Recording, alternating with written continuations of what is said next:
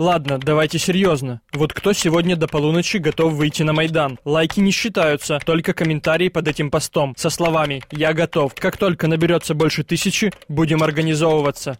Багато хто вважає, що з цього посту у соціальних мережах тоді журналіста Мустафи Наєма почався Євромайдан. Він був здивований, скільки людей відгукнулися. Мне было просто интересно, сколько людей действительно готовы что-то сделать. Берите чай, хорошее настроение, друзей и приходите. Я, честно говоря, не думал, что такое количество людей это прочитает и увидит. Того вечора, коли з'явилася інформація про відмову уряду підписувати угоду про асоціацію з ЄС, на головну площу країни вийшло кілька сотень людей.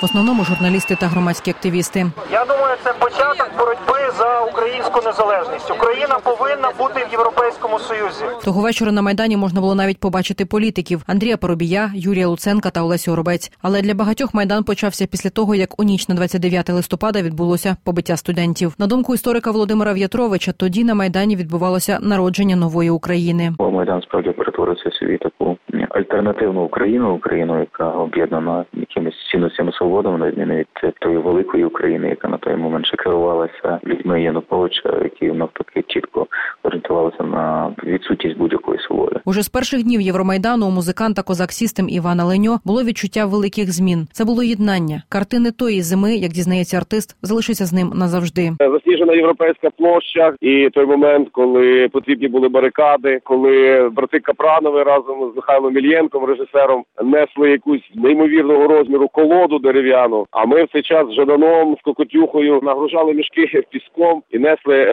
наверх туди, де Динамо стадіон. Для добровольця з АТО Юрія Майдан почався з початку лютого. Йому простій людині з села до останнього не вірилося, що у мирному місті стріляють. Вже 19-20 січня то вже було початок чогось страшного. Було якось, ну, по-перше, дивно і неочікувано, коли ти виходиш з метро, йдеш по Києву, ходиш до Грушевського, і там вже чути розриви світлошумових гранат.